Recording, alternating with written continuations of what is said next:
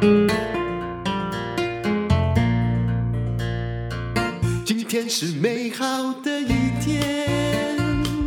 欢迎收听人生实用商学院。我今天讲的是我们的二次疫情，还有通膨再起。大家都看到台股跌了一千四百点，那未来还会不会因为人数增加跌那么多呢？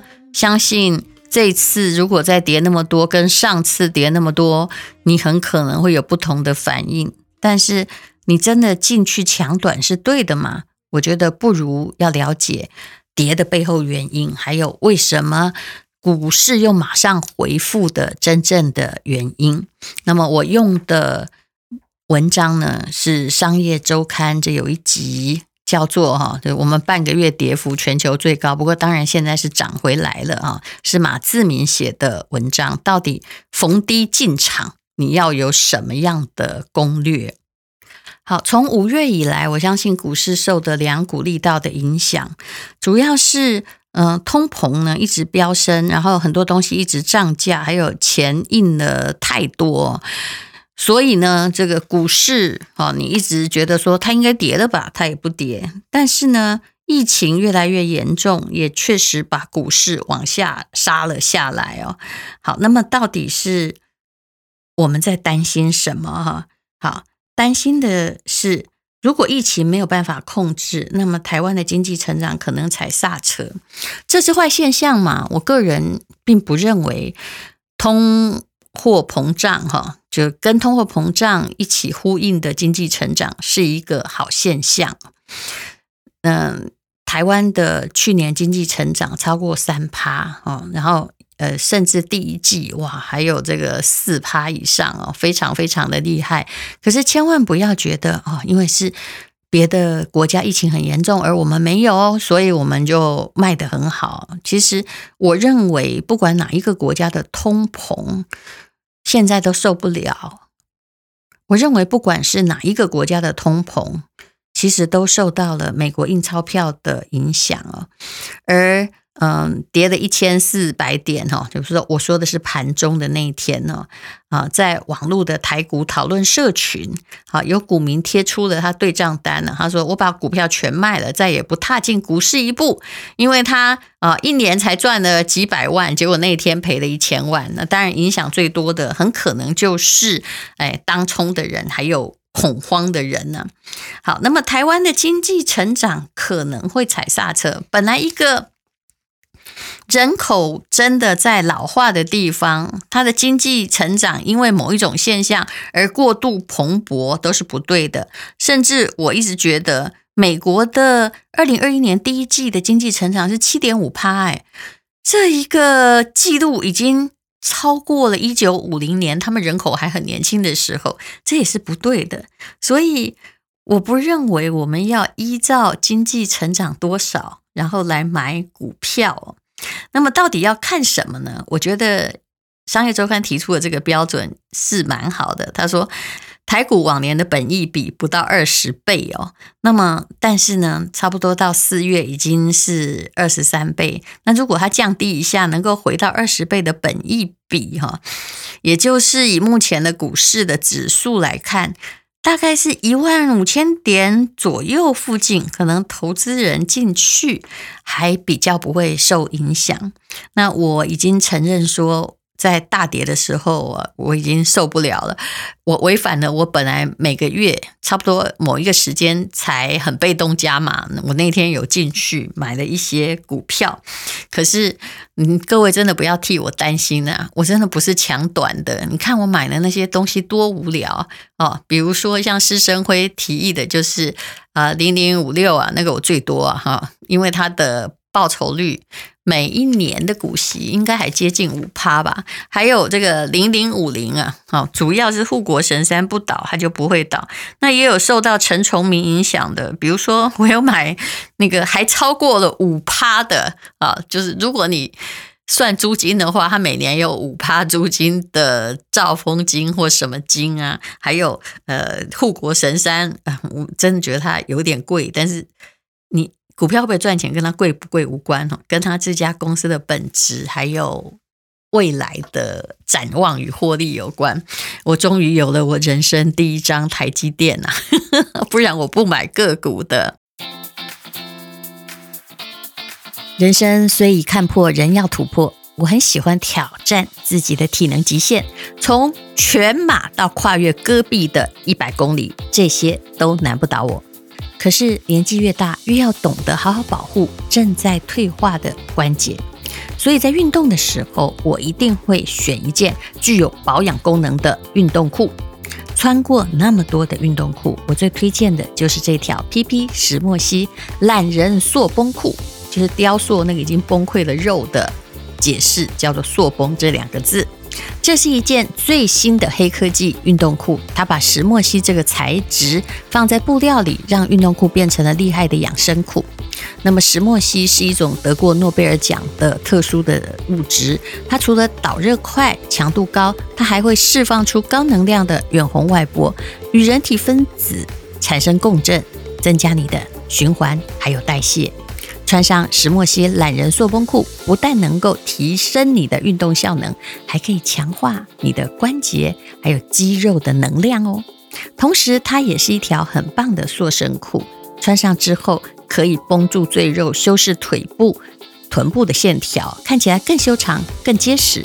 呃，看我跟李美秀，你就知道了，对不对？PP 石墨烯懒人塑绷裤有非常强大的塑绷织法，它的强就在于织法上。你看不见的地方，穿了就知道。它不分 size，从二十二腰到四十六腰，通通穿得下。如果你想要体验台湾制造、全球首款的石墨烯懒人塑崩裤，可以看看本集的说明栏，上面有购买的资讯以及特惠的资讯。好，我们来看看未来的经济有什么样的严重性呢？其实。我认为通膨是第一个威胁，各种原物料都在上涨。前不久我们也讲过，笔记型电脑在上涨，这种东西是十年来从来没有涨过的。那现在可能是因为它的原料还有远距教学的需求而上涨，但是还有什么样在涨呢？其实连这个连接器呀、有的没的啊，都已经上涨了。那你看那个印钞票的那一个最厉害的国家，就是美国。他们四月份的消费者物价指数，好，我们叫做 CPI，已经升到几趴呢？哦，四点二趴，哎，这也是十三年的新高。这个印钞票一定会导致这样的结果。不过呢，连全球最大的避险基金的创办人都因为这样感觉到非常的忧心。那通膨呢？我不认为它是一个利空啊，通膨是利多。当然，如果通膨过度呢，也是利空。还有通膨所带来的原物料上涨是一个利空。比如说，《商业周刊》有举例，连接气厂泰硕就是。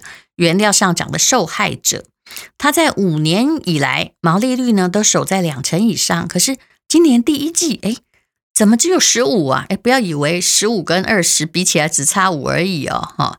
那为什么呢？祸首在于铜价。各位啊，我后来发现有一个原则很简单呢，金。涨完就是银，银涨完就是铜，这个几乎有连带关系。不过这三样东西的用处不太一样哦。你千万不要把金就只想成那个元宝的黄金，好，铜你就想到了那个毛公鼎，不是这样的。连接器最重要的原料就是铜。可是铜从去年的第四季，也就是二零二零年的第四季以来，已经涨了几成了，涨了五成的。然后刚刚说的这家连接器的厂商，那就是因为铜的成本占他们的总成本的三到四成，所以它不涨价也不行，他们也只好跟下游的客户来调账啊。好，那他们后来也就只好应变说，那我们现在就是。不然这样了哈，为了应付通膨，毛利率跌的接，毛利率低的单我就不接，那毛利率高的单呢，我就来接。那么还有一个通膨会造成的利空是什么呢？也就是说，嗯，这个商业周刊是说资金的退潮了啊，就是长期的物价会上涨，那根本就压不住，然后。慢慢的呢，啊，就是呃，联准会会减少撒钱啊。如果这些热钱要退场的话，的确对于我们的台股或者是台湾的厂商，就是突然会从一段的好时间里面进入了一个暴风雪里头。那么到时候呢，很可能很多东西会开始下跌，比如说新台币的汇率，哈。本来你一直担心台币太贵，但是万一它突然这样下跌，如果控制的速度感不好的话，啊、还是会有很严重的事情产生呢。好，那么台股的行情就这样结束了吗？其实也并不一定结束。为什么呢？因为你不要以为只有你经济状况很好啊，全球今年那么多国家。都受了疫情的影响，可是经济成长听说平均呢还高达的六哦。那么台湾疫情虽然也干扰了我们的商业或者是制造业，可是全年的经济的成长率也有四趴，所以你也不需要看得太悲观啊。所以有人说呢，五月会是台股很这个。云霄飞车的一个月哦，那么如果有低点，还是最佳布局的时间。我通常觉得我们大家放马后炮都比较容易，要预言其实都非常非常困难。可是我很明白，有什么东西，嗯，就股市怎么跌，这些人最近赚得很开心呢？就是比如说，哎，金银铜铁，对不对？铜下来是谁？就铁啊，哦，好，铁跟铜啊，或者是玉米原物料。事实上呢，哦，在这个第四二零二零年第四季，一直到现在的第一季，都已经涨了非常非常多了。那如果你还要再投机的话，这些的空间基本上也并不是真的那么大。我有个朋友在疫情刚开始的时候，他就去买了。这是是我们公司的这个财务总监，因为我们是做我们有个部门是做珠宝的，他就很开心的买了黄金。有一天我就跟他说，他说他赚很多钱，我说通常这个时候哦，我拜托你，你就把它出掉好了。结果我跟他讲的时候，他真的出了，他怎么这么乖啊？后来呢，那个黄金那个时候大概就是嗯、这一年的最高点。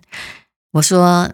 当一个人哈开始跟别人炫耀说，我投资这个很有眼光，我赚了很多钱的时候，大概就是他赚到极点的时候。那现在，嗯，黄金发的永远是时代不好的财，它并不是什么重要的工业原料，跟铜不一样哦。哈，连接器里面我知道有黄金呐，但是真的没有那么多。那如果只是呃要发这个疫情财，黄金，我认为。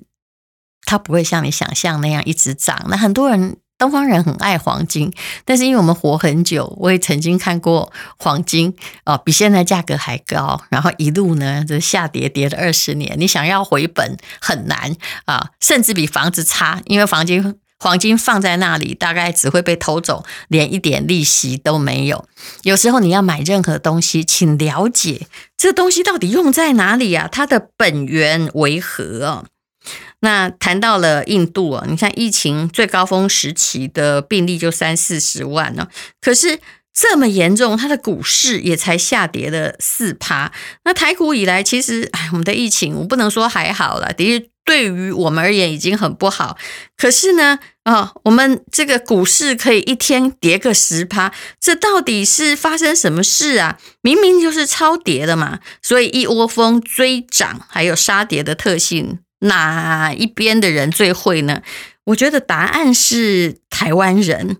那我们在这个景况很好的时候，哈，意识偏低，谁都在做那个杠杆，哈。因为最近的杠杆真的挺恐怖的哦。比如说，为什么会跌？你应该去看说，呃，那个本益比，哈，五年来，哈。上升四十六趴，这五年来上升四十六趴还好，可是到我们大跌的时候，散户的违约交割金啊，是真的五十二倍，诶，是平常的五十二倍。然后融资金额创十年新高，其实当融资金额过高时，表示大家过度的乐观，这时候你才应该紧张。过度的紧张是不需要的，但是过度的乐观本身永远是跌的最大的要素。谢谢你收听人生实用商学院。